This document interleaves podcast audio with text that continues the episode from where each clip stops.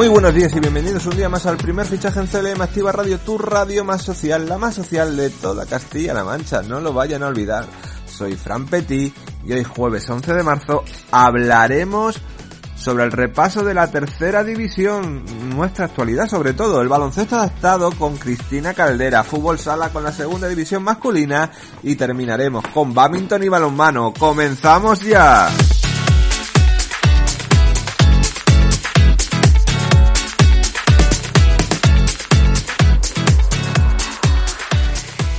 Jueves 11 de marzo. Las casualidades de la vida nos hacen recordar cómo hace unos cuantos años sufrimos un gran atentado en nuestro país del que todavía no nos hemos olvidado. Pero hay que ser positivo, hay que aprender de los errores del pasado y perdonen por esta introducción, pero quería dedicar el programa a todas las personas fallecidas, a todas las personas que perdieron familiares queridos y que todavía siguen sufriendo. Pero vamos a seguir con la actualidad de nuestro programa de deportes y vamos a hablar de la actualidad de la tercera división con Jesús Valencia, nuestro director del primer fichaje. Adelante. Saludos Fran, muy buenos días. Jueves de actualidad en nuestra tercera división, grupo 18.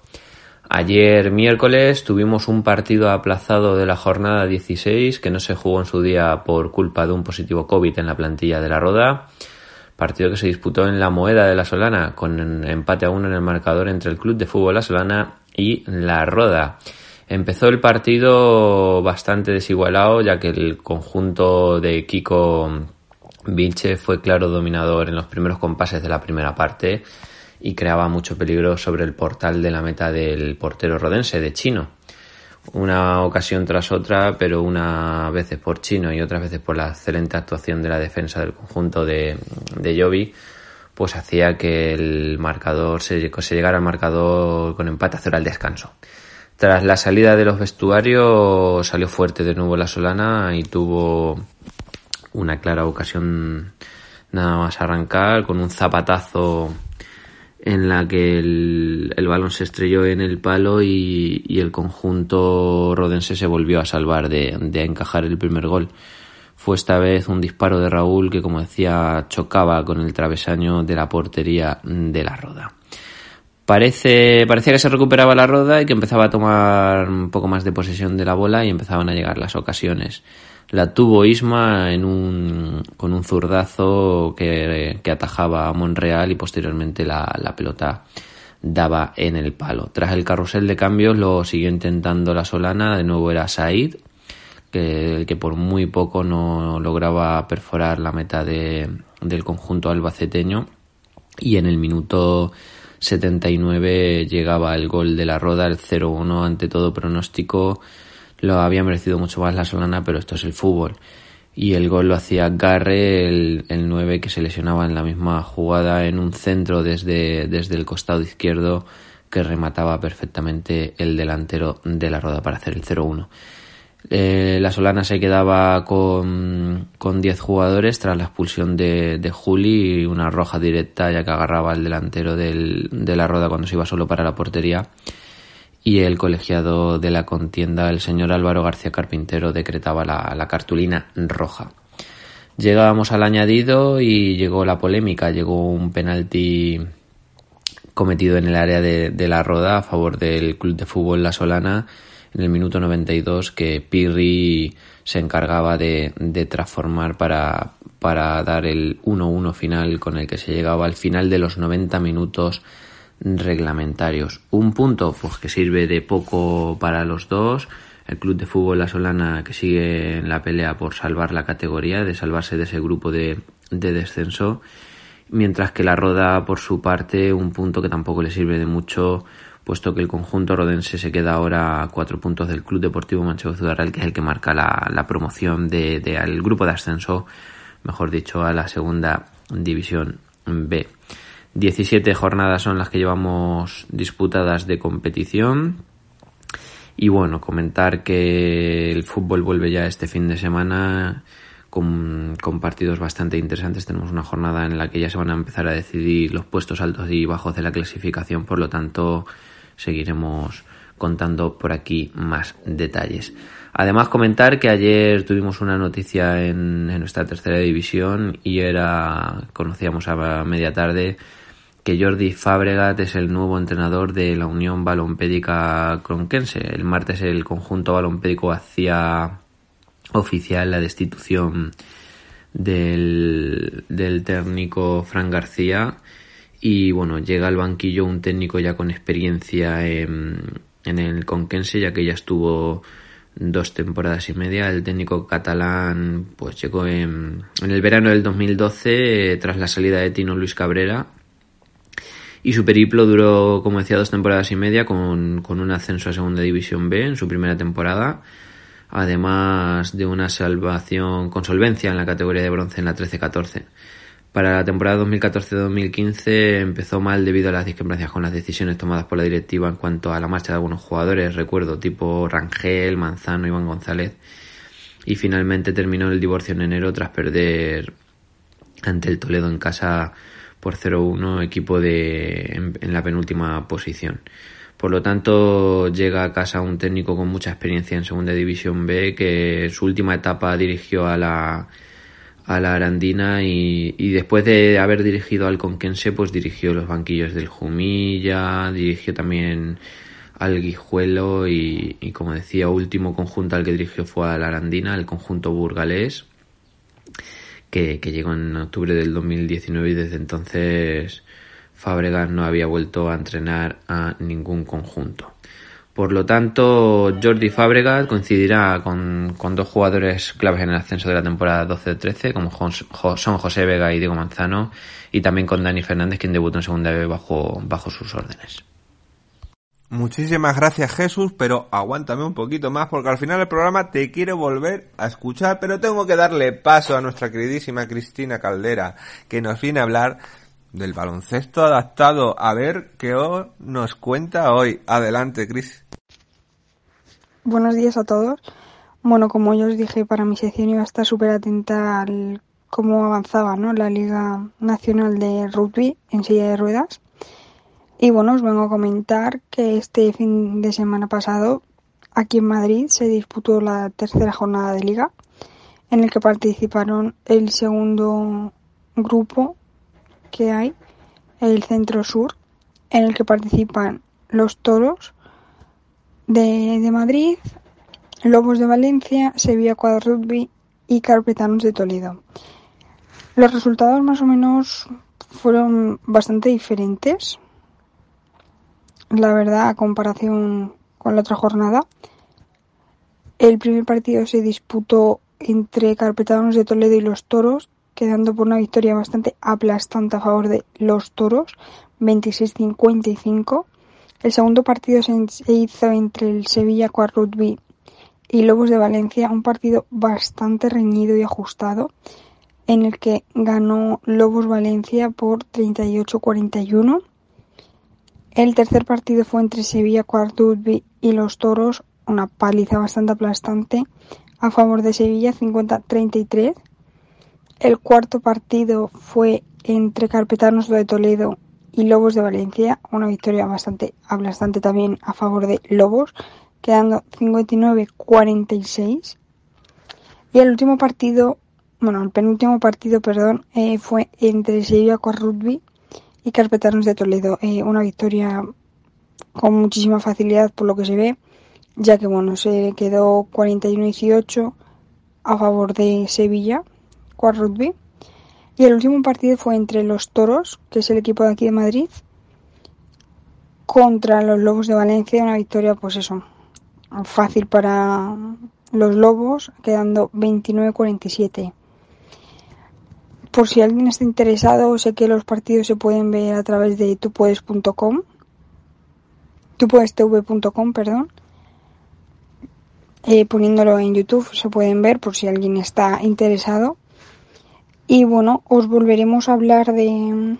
Os volveré a hablar del rugby en silla en abril, ya que, bueno, se disputa el título, ¿no?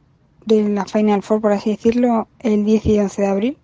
Así que, como ya os comenté, voy a estar muy atenta. a ver cómo sigue yendo esta liga nacional y bueno, a ver qué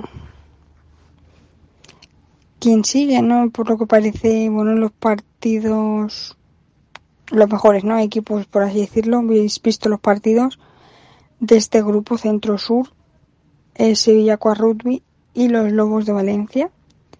Así que me parece que va a estar bastante disputada la Final Four, ya que bueno, van a estar ahí dos peleones bastante importantes, sin dejar atrás, por supuesto, el otro grupo que hay en la Liga Nacional, que seguro que también da mucho, mucho que hablar. Y básicamente, pues bueno, eso es un poco todo, ¿no? Porque como ya os digo, bueno, se hizo aquí en Madrid este fin de semana. No quedó campeón absoluto Sevilla Quad Rugby. Los Lobos de Valencia se pusieron muy bien las pilas en estas semanas entrenando, por lo que parece, para dar mucha guerra, como así ha sido. Así que eso, estaremos súper atentos para iros contando a ver qué tal van y bueno, eh, deciros que los toros y carpetanos, o sea, el equipo de Madrid y de Toledo, pues quedan eliminados, ¿no? Ya que, bueno, al final es para la Final Four y como han sido los dos últimos, pues están fuera, ¿no? De ella, así que bueno. Veremos a ver qué pasa en la Final Four, la verdad. Para, como ya os digo, eh, para Carpetanos Toledo ya ha finalizado la participación en la liga a ver, imagino que con buenas sensaciones, ya que bueno, aunque no hayan ganado, pues por lo menos han podido jugar después de tanto tiempo y siempre es importante, ¿no? Volver a pista. Estaré muy atenta y os seguiré comentando sobre ello. Muchas gracias Cristina y espero escucharte la semana que viene. Y Munitis, venga Munitis, cuéntame cómo le fue la jornada a nuestros equipos de la segunda división de fútbol sala de nuestra comunidad. Muy buena, Fran. Pues sí, me paso por aquí para hablar un poco de la segunda división sala masculina, donde tenemos a dos equipos. Tenemos al Manzanares Queso el de Hidalgo y al Solista Lavera, que están jugando la fase de ascenso, denominado en el grupo C. Tenemos una victoria y una derrota en la jornada número 2. La victoria la cosechó el Manzanares Queso el Hidalgo frente al Noya, en casa del Manzanares, por un gol a cero. Un gol de Antoñito en el minuto 19 daba la victoria a los de Manzanares y la derrota la cosechaba el solista Lavera en su visita al Mengíbar por tres goles a uno. Dani Colorado adelantaba a los de Jaén en el minuto 12. Víctor Montes en el minuto 38 hacía el 2-0 de doble penalti. Aunque Buitre en el minuto 39 recortaba distancia, Víctor Montes de nuevo sentenciaba el partido a falta de unos segundos para el final para anotar el 3-1. Los demás resultados de la jornada número 2 fueron Barça B 4, Unión África Ceuta 5 y Club Deportivo Elegido 4, Atlético Benavente 4. La clasificación queda un poco rara ya que hay que tirar de coeficientes. El Noya es líder con 35 puntos y un coeficiente de 2,18. Segundo es el Unión África Ceutí con 30 puntos y un coeficiente de 1,87. Tercero es el Club Deportivo Elegido con 33 puntos y un coeficiente de 1,83. Y Manzanares es cuarto con 31 puntos y un coeficiente de 1,72. Fuera del playoff de ascenso a Primera División nos encontramos al Barça con 27 puntos, sexto el Mengiba con 27 puntos también, séptimo el Atlético Benavente con 24 y octavo clasificado el Solista Talavera con 21. La próxima jornada los dos nuestros se enfrentan entre sí. Será el sábado a las 6 de la tarde en el primero de mayo de Talavera. Los demás encuentros de esta jornada número 3 será el Noya frente al Barça B, el Unión África Ceutico frente al Club Deportivo Elegido y el Atlético Menamente frente al Mengíbar. Mucha suerte para todos. Muchas gracias Muni, pero toca, ¿y qué va a tocar? El serial de Juanma sobre badminton, esa sección que nos hace aprender cada día más y más y más. Yo estoy expectante. Venga, Juanma, adelante.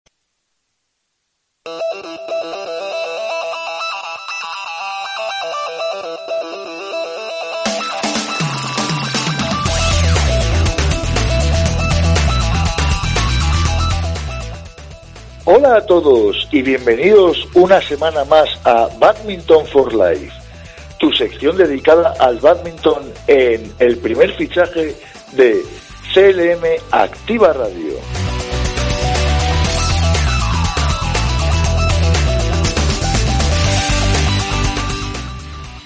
Hoy os voy a hablar sobre el badminton inclusivo.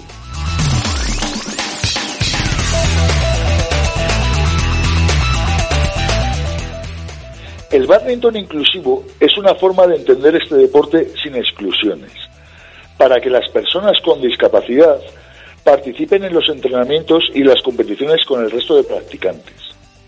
Para ello, se aplican criterios que facilitan la equidad entre los participantes en todas las actividades de badminton.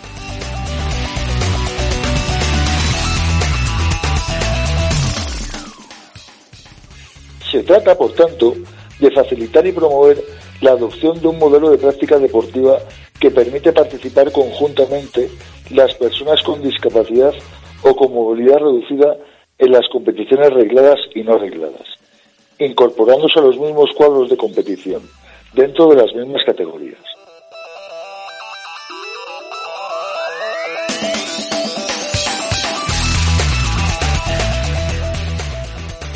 En consecuencia, el badminton inclusivo no es una nueva modalidad de badminton, ni del badminton adaptado, ni siquiera del para-badminton. Tampoco trata de hacer la competencia a ninguna de las modalidades del para-badminton olímpico.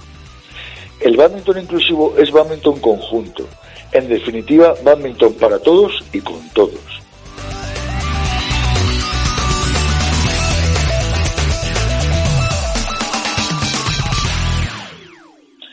Por tanto, el entrenamiento y la competición se realizarán conjuntamente con todas las personas con o sin movilidad reducida. Para facilitarlo, se minimizan las diferencias por la falta, de la falta de movilidad y la dificultad para alcanzar los puntos distantes de la pista de badminton. Se trata, por tanto, de adaptar una estrategia adaptativa que desde hace muchos años ya se viene aplicando en otros deportes para las edades tempranas. Mini básquet, fútbol reducido, mini tenis e incluso mini badminton. Y que en el deporte inclusivo debe abarcar todas las edades.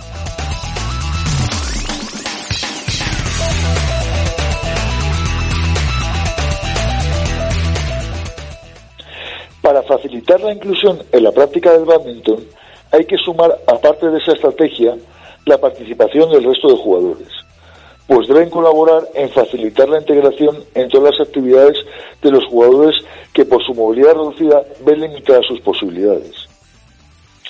Esto se consigue con cierta facilidad en la modalidad de badminton, mediante la adaptación del entorno de juego, es decir, reduciendo la dimensión de la superficie de juego de la pista, a algunas de las zonas que ya están marcadas por las líneas que las delimitan.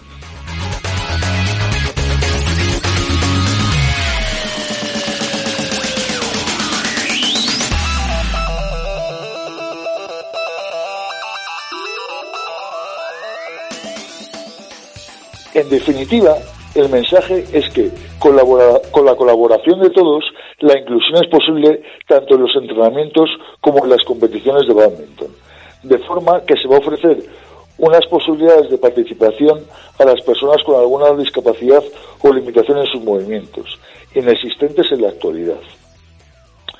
Se trata de convertir en habitual el hecho de entrenar o competir con el resto de jugadores, y en el mismo sistema, sin modificar nada de la organización, solo las adaptaciones necesarias de la superficie de juego en un, modelo de competición ejemplar para la sociedad.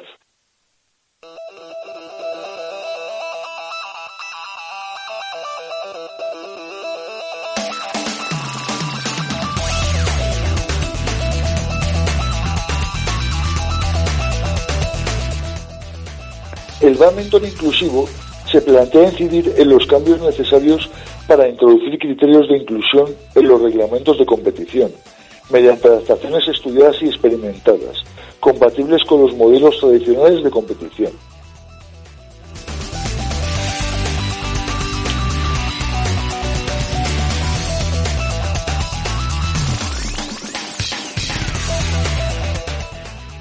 El primer campeonato de badminton inclusivo se celebró en Madrid el sábado 27 de abril del 2013, hace ya por tanto casi ocho años, en el Centro Municipal de Hortaleza, y contó con el apoyo y la colaboración de la Concejalía de Deportes del Distrito de Hortaleza.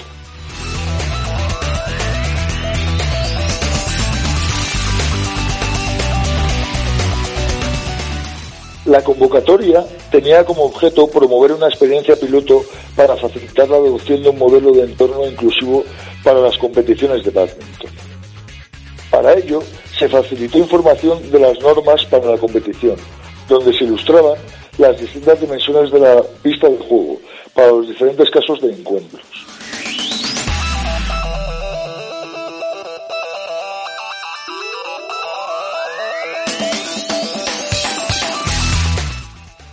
El resultado supuso un importante avance en la apuesta por la integración en una competición de badminton y consiguió materializar un concepto de competición que trata de mostrar un camino hacia la equidad deportiva, haciéndola accesible a quienes tienen reducida su movilidad.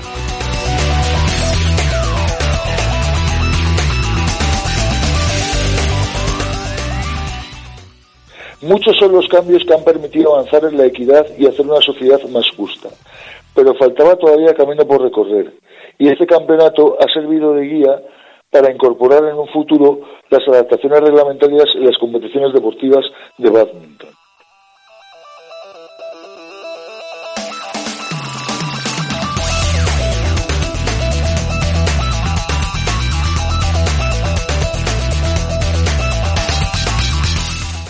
Delimitación de la zona de juego en la pista.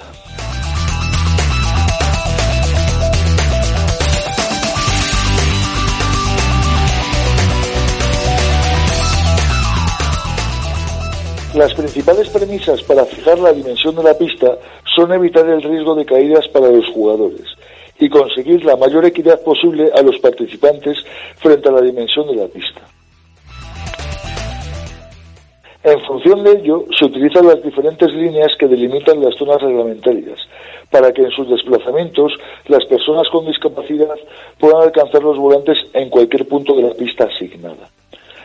No se hace diferenciación para la utilización de silla de ruedas, ya que en este caso deberá encajarse en cualquiera de las opciones posibles, teniendo en cuenta la habilidad del jugador en el manejo de la silla.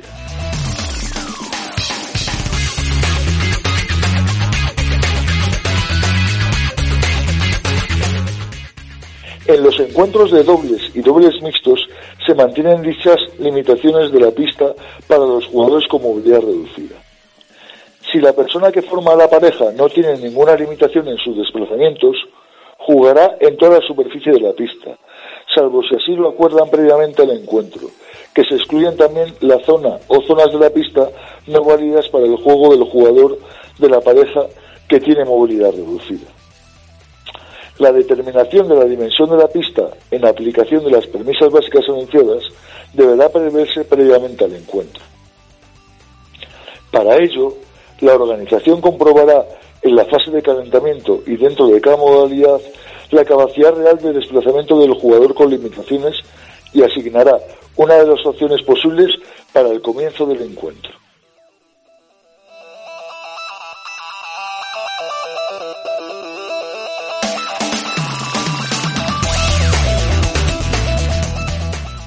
Y hasta aquí el programa de hoy.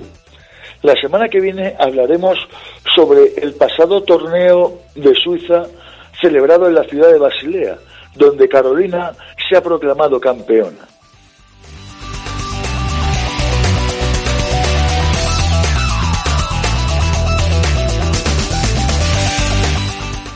Hasta la semana que viene y recordad que el badminton puede formar parte de tu vida.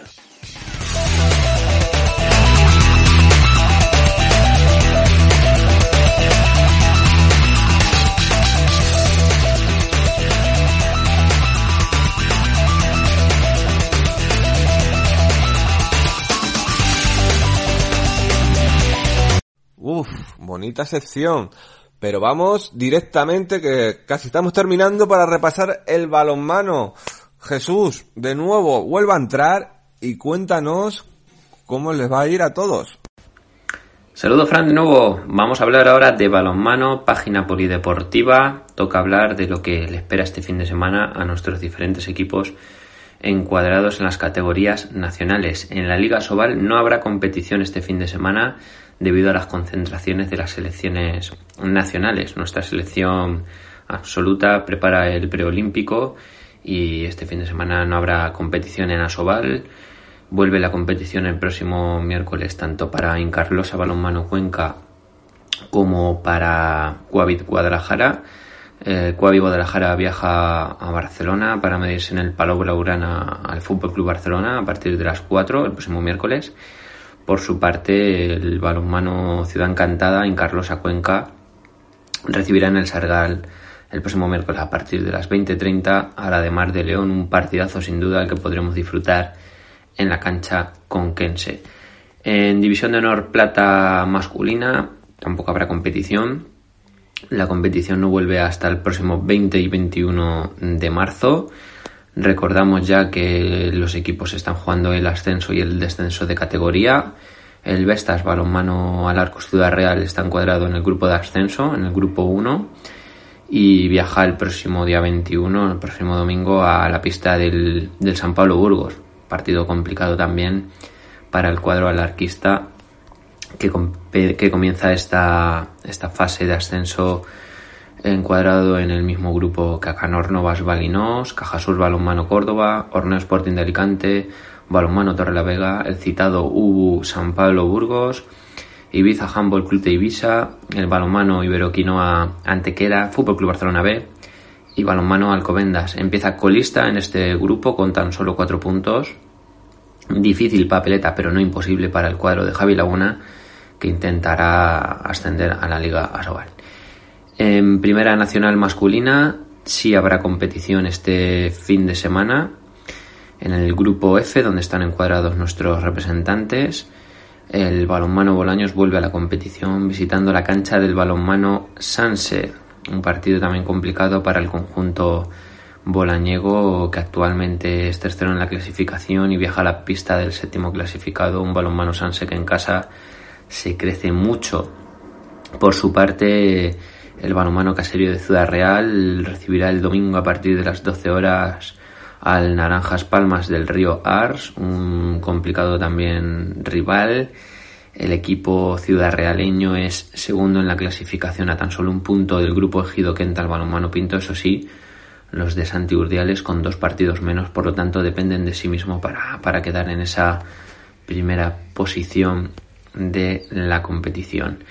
Hablamos ahora de División de Honor Plata Femenina, en categoría femenina en este grupo D, donde están encuadradas balonmano Vino Doña Berenguela Balomano Bolaños y donde está encuadrado también Solis Balomano Pozuelo de Calatrava. Las pozoleñas recibirán el sábado a partir de las 18.30 en el pabellón de las Espartanas al balonmano Sanse. El balonmano Sanse es actualmente segundo en la clasificación y es el equipo que se va que junto a Icasa Balonmano Boadilla y Vino Doña Berenguela Bolaños están jugando el ascenso a la Liga Iberdrola. Muy complicado este partido para las de Eusebio Angulo, más si cabe porque las madrileñas vienen con la intención de sumar dos puntos, están jugando muchísimo, se están jugando la primera plaza, por lo tanto, complicado partido para el Solis Balomano Pozuelo, que es cuarto, y que ya no se, no se juega nada en la clasificación, solamente acabar lo más arriba y dignamente posible. Por su parte, el vino de Oreña Berenguela Balonmano Bolaños, líder de esta división de honor plata femenina, grupo D, viaja a la pista del Icasa Balonmano Madrid Boadilla, partidazo, el que viviremos en el Polideportivo Rey Felipe VI de la localidad madrileña de Guadilla del Monte. Un partido pues, que puede decidir la primera posición de, la, de la clasificación. El equipo bolañego, como decía, es líder con 39 puntos. Tiene un partido más que Icasa Madrid, que es tercero y tiene 35. Por lo tanto, un partido muy, muy, muy importante para las de Juanmi Fernández que intentarán conseguir los dos puntos y venís a Bolaños en esa primera posición que es actualmente la que ocupan.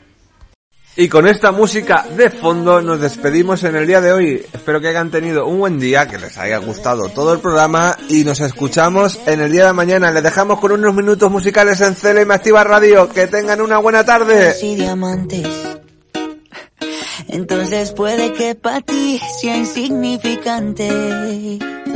No es vida de rico, pero se pasa bien rico. Y si en la casa no alcanza para el aire, te pongo abanico. Yo no tengo para darte ni un peso, pero sí puedo darte mis besos. Para sacarte yo tengo poquito, pero es gratis bailar pegadito. Yo no tengo para abrirte champaña, pero sí cervecita en la playa. Aunque es poco lo que yo te ofrezco con orgullo, todo lo que tengo es tuyo.